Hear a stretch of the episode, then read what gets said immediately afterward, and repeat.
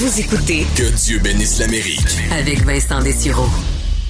C'est fou quand même ce qu'une semaine peut euh, faire comme changement euh, au niveau de l'actualité américaine. Euh, la semaine dernière, on se laissait se dire ben, c'est, c'est la fin de l'ère Trump et commence maintenant ben, les quatre années au pouvoir pour Joe Biden. Et bien hâte d'analyser tout ça avec notre collègue Luc La Liberté. Bonjour Luc.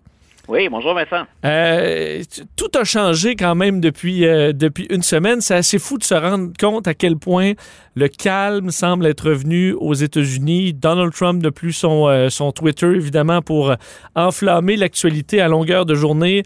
Joe Biden, bon, je, je, gère le pays. On sent qu'il y a quelqu'un à bord. Le ton a changé, la forme a changé. Les points de presse, maintenant, on répond aux, journalistes dans une discussion qui se base quand même sur, sur quelque chose de factuel vraiment, euh, quand on parle d'une nouvelle ère, c'est le cas. Ben, écoute, c'était c'était fascinant à observer pour nous de, de, de ce côté-ci de la frontière. Tu référais à la salle de presse, par exemple, ou euh, à la, porte-parole de la Maison-Blanche.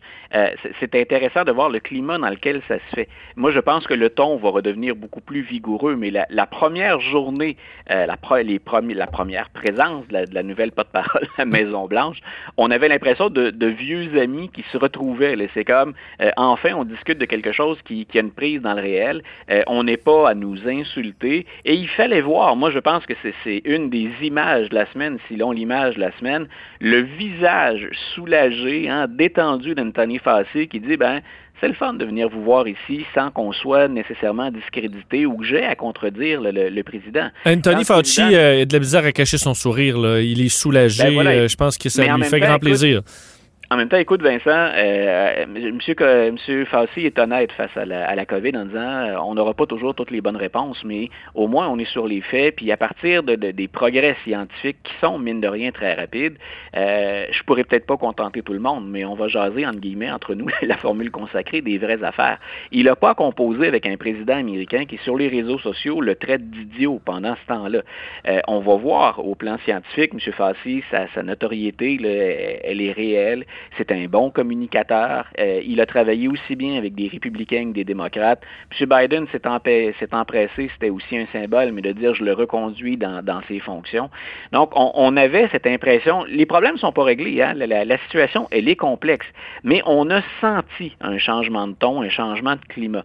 Maintenant, bien entendu, ben, euh, Biden doit livrer la, marchandise. C'est énorme ce qui l'attend, mais il a une, une opportunité. Il y a une fenêtre qui est ouverte, puis cette fenêtre là je pense qu'elle est là probablement pour un an et demi, deux ans, euh, où il a la majorité nécessaire pour faire bouger des choses. Mitch McConnell, euh, évidemment, qui est leader maintenant euh, minoritaire au Sénat, mais je, veux que tu m'expliques un peu la situation au Sénat. Là, on a vu dans les dernières heures, et bon, on tourne ça en après-midi, vendredi, que Chuck Schumer annonçait qu'il y aura le dépôt des actes d'accusation pour la destitution de Donald Trump dès lundi. On va de l'avant, mais déjà, là, on, ce que la, comme la vieille politique revient assez vite, au-delà de, la, lune de miel avec euh, Joe Biden. Euh, ça, ça se tirait déjà beaucoup au Sénat. Mais voilà, ça, c'est ce qui va être drôlement Pour les passionnés de, de, de, de jeux politiques, de mécanique politique, il y en a qui souvent se découragent en arrivant là parce qu'ils disent, bon, on est très, très loin des grands idéaux ou des grands principes. Euh, en même temps, hein, c'est l'expression consacrée, c'est comme ça que la saucisse se fait. C'est-à-dire que ça se règle bien souvent dans des jeux de coulisses. Quand on parle de la mesure de destitution, que la, la, procédure, elle a été lancée par la Chambre des représentants. Maintenant, lundi, Chuck Schumer a dit, on dépose euh, les documents, l'acte d'accusation euh, devant le Sénat. Euh, pendant les deux dernières journées, on ne fait que ça entre Chuck Schumer et M. McConnell, négocier autour de la procédure de destitution. Mitch McConnell, par exemple, disait jusqu'à hier, puis on, on, le rapportait encore tôt ce matin, moi je voudrais qu'on reporte ça au milieu février, parce que je veux laisser, je veux donner la chance au président de se préparer. Il a dit, il, il a clairement condamné les propos du président, mais en même temps, il dit, laissons-lui la chance de se préparer. On ne devrait pas être dupe dans cette procédure-là. Ce que tentait de faire Mitch McConnell, c'est se garder du temps. Se garder du temps pour travailler auprès de ses troupes, parce que les républicains sont divisés sur la question de la, destitution, mais se garder du temps pour négocier aussi avec Chuck Schumer. Euh, on, aura beaucoup de questions sur la table pendant les deux prochaines années où les démocrates sont sûrs d'être majoritaires. Et Mitch McConnell essaye de se garder le plus de pouvoir possible comme meneur de la faction minoritaire. Une des choses qui était sur la table dans les discussions, puis Chuck Schumer s'est exprimé sur cette question-là, c'est la fameuse, c'est ce qu'on appelle appelle le fameux dispositif qu'on appelle le filibuster. Il faut savoir que quand on prend des votes au Sénat, il y a certains votes qui se prennent à 50% plus 1. Donc, c'est là où on a dit depuis des semaines, si on est à 50-50, ben c'est Kamala Harris, qui est la vice-présidente, mais la présidente du Sénat, c'est elle qui va venir trancher. Mais ce n'est pas le cas pour toutes les procédures, et c'est complexe. Il y a certaines procédures pour lesquelles, quand on demande le vote, c'est pas le vote lui-même, mais quand on dit, ben, on, on clôture les discussions, puis on est prêt à passer au vote, il faut obtenir un vote de 60 sénateurs. Et c'est souvent là qu'on fait durer les conversations, tant et aussi longtemps qu'on n'obtient pas les 60 nécessaires pour ensuite euh, passer à un vote qui, lui, va être soumis aux 50 plus Donc, c'est ça le fameux filibuster. Là, c'est carrément ce qu'on appelle, on peut traduire ça peut-être par obstruction euh, parlementaire. c'est de l'obstruction, c'est de l'obstruction parlementaire. Et c'est certain que si on est dans la minorité, on veut préserver ça. Et c'est tout le problème. Quand les républicains sont majoritaires, la tentation est forte de recourir à ce qu'on appelle l'option nucléaire, de nuclear option. C'est-à-dire, on fait fi de cette règle-là, où on vote parce qu'on peut, on peut enlever cette règle-là. L'obstruction parlementaire, le filibuster, on peut retirer ça à 50% plus 1. Donc, les démocrates sont en position pour le mm. faire, tout comme les républicains étaient en position pour le faire. Donc, Chuck Schumer veut, bien sûr, pense aussi à ça. Il est majoritaire pour deux ans si les républicains regagnent le pouvoir dans deux ans, ils vont agir comment? Mais est-ce que c'est pas le temps euh, dans. Oui, je comprends, mais le filibuster, là, euh, donc c'est, c'est, on comprend, c'est des sénateurs qui vont parler, parler pendant des heures et des heures et des heures et des heures pour rien dire. Je pense que le record, c'est même plus de 24 heures pour juste paralyser les travaux. C'est un. Je comprends que c'est le dernier recours pour les, minoritaires là-dedans, mais c'est, un peu un cancer pour euh, faire avancer les choses. Rendu là, est-ce que la population est vraiment derrière un Chuck euh, Mitch McConnell qui veut absolument garder le filibuster? Ben, c'est là où on peut parfois de l'extérieur se décourager. C'est que la polarisation est telle actuellement en politique américaine que la population aimerait bien, quand on confie une majorité, qu'il se passe quelque chose. Et le système paralyse justement en raison de la polarisation, puis du levier qui reste encore entre les mains de la minorité. Donc, on en est là. En même temps, on a beau savoir qu'il y a une pression de la population, cette pression-là, elle vient des républicains ou des démocrates selon qui est majoritaire au Sénat, mais les sénateurs sont pas dupes non plus. on, s'apprête à poser un geste qui est majeur pour la suite des choses. M. Schumer sait qu'il risque de se retrouver dans la minorité. Il y était il n'y a pas longtemps. Donc, il se dit, ben, est-ce que je vais pas vers le compromis que force le filibuster? On va discuter jusqu'à temps qu'il y ait une mesure. Euh, c'est ça qu'on soupèse ou qu'est-ce qu'on se donne en échange? Et la monnaie d'échange, et c'est comme ça qu'on en est venu à parler de ce sujet-là. La monnaie d'échange, ce qu'on sous-entend depuis deux jours, c'est que Mitch McConnell a carrément dit si tu me donnes euh, le, le, filibuster, si on le maintient, moi, je mets dans balance, je vais t'assurer qu'on destitue Donald Trump. Donc, pour Chuck Schumer, c'est un gros choix. Jusqu'où veut-on mm. aller dans la procédure de destitution? Jusqu'où est-ce qu'on tient à passer un message euh, sur, le, caractère absolument condamnable des propos et des gestes du président américain?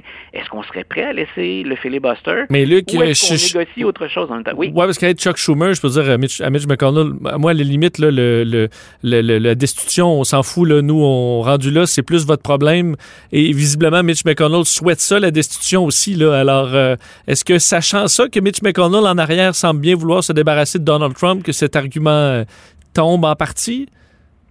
Ben, ça, dépend. Ça dépend toujours de ce qu'on a mis sur la table. Ce qui circule, c'est l'idée du filibuster. On sait que McConnell penche pour la destitution, mais en même temps, il, a à convaincre. Il faut, le pour qu'on destitue Donald Trump, il faut qu'on ajoute aux 50 démocrates 17 républicains. Euh, et il y a peut-être de ces 17 républicains, il y en a un, un nombre. On est certain qu'il y en a un bon 5 ou 6 prêts à voter demain pour la destitution de Donald Trump. Qu'est-ce que j'offre aux autres, moi, comme leader républicain?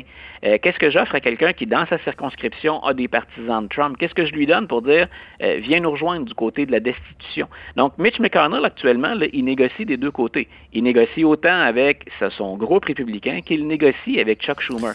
Et je pense que c'était ça, hein, au, hmm. départ. L'idée de repousser ça au mois de février, c'est donnez-moi un peu de temps. Euh, puis, puis, en même temps, du temps, mais c'est de voir aussi comment va bouger l'opinion publique pendant cette, cette période-là.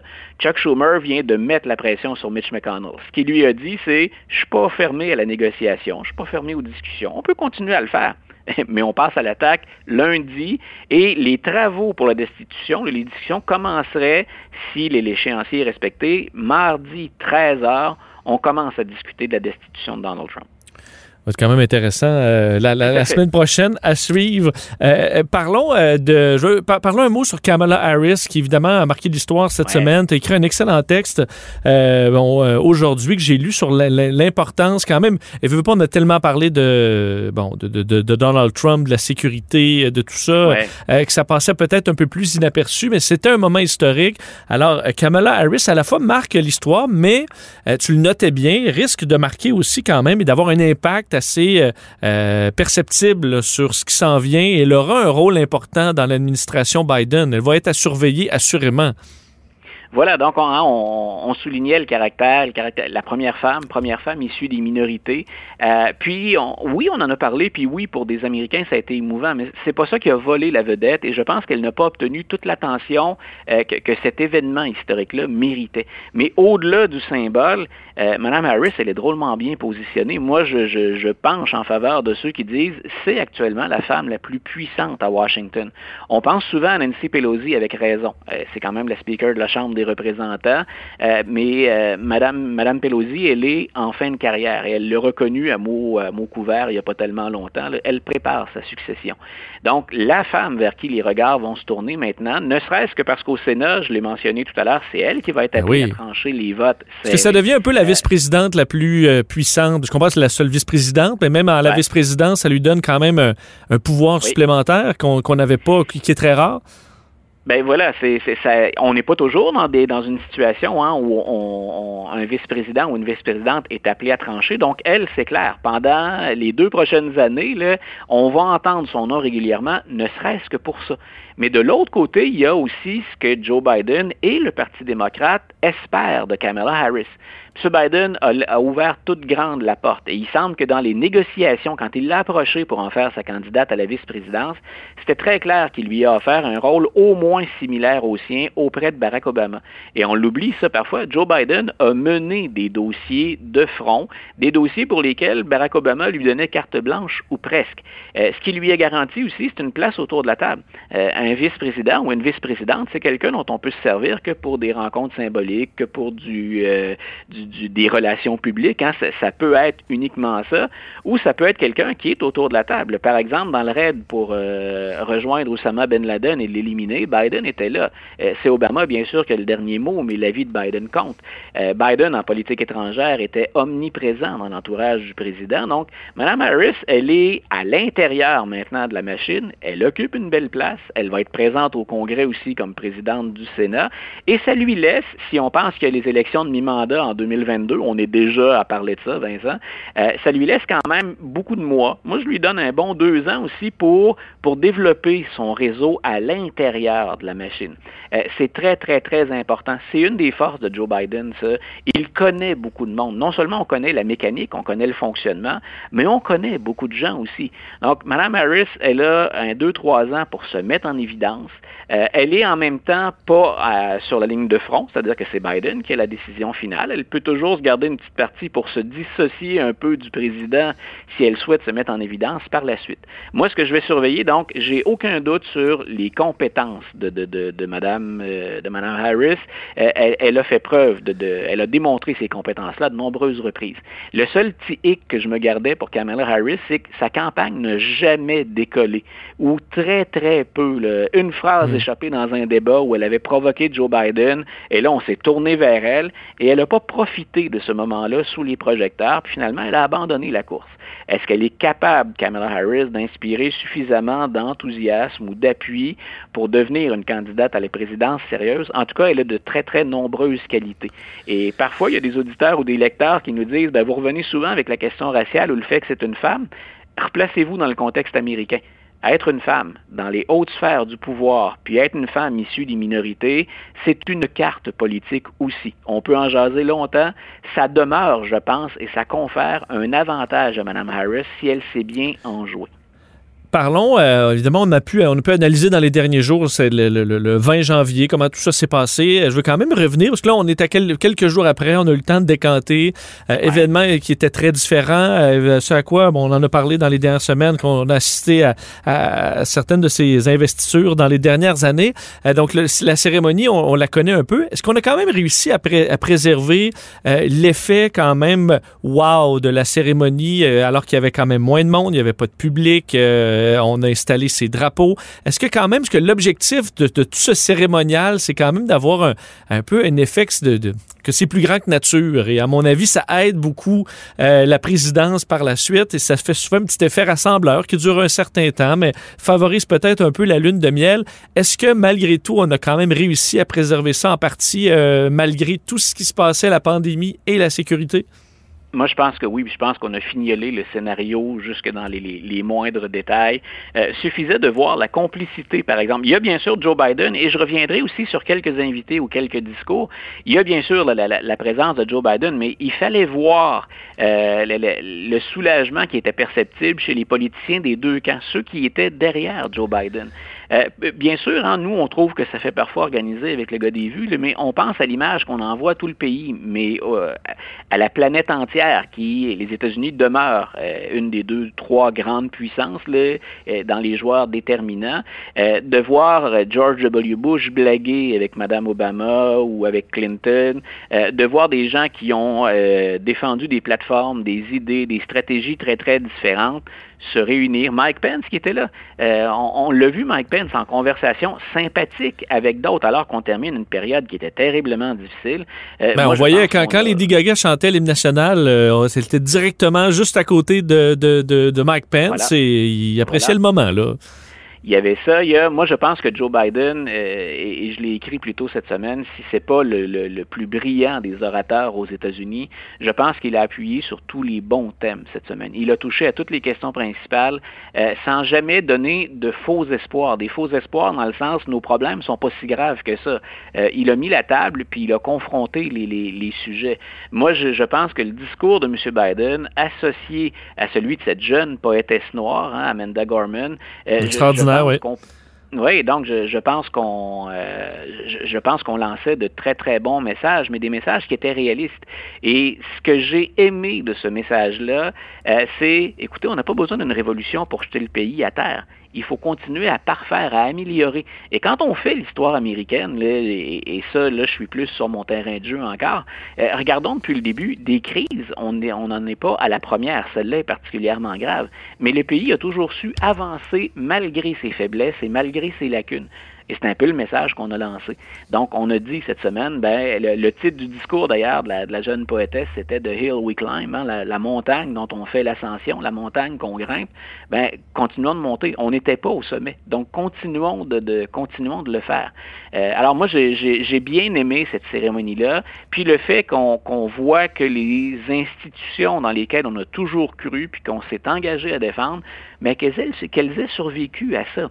Euh, les, attaques, les propos, le comportement de Donald Trump, au-delà des affiliations politiques, il y a plein de gens qui se sont dit est-ce que le système peut résister à ça? Le système a montré des imperfections, il a, montré des, parts de, flou, ce que moi j'appelle des zones d'ombre dans le fonctionnement, dans la précision de la définition de certains pouvoirs ou des, des limites du président, par exemple. Mais ce système-là a tenu le coup. Il faut s'assurer maintenant de colmater les brèches, mais c'était quelque part une victoire de ce système-là que les Américains ont implanté il y a plus de deux siècles.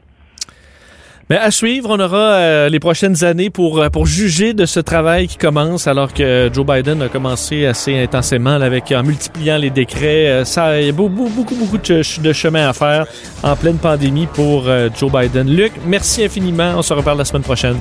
Un grand plaisir, Vincent. Bonne fin de semaine, tout le monde. Salut.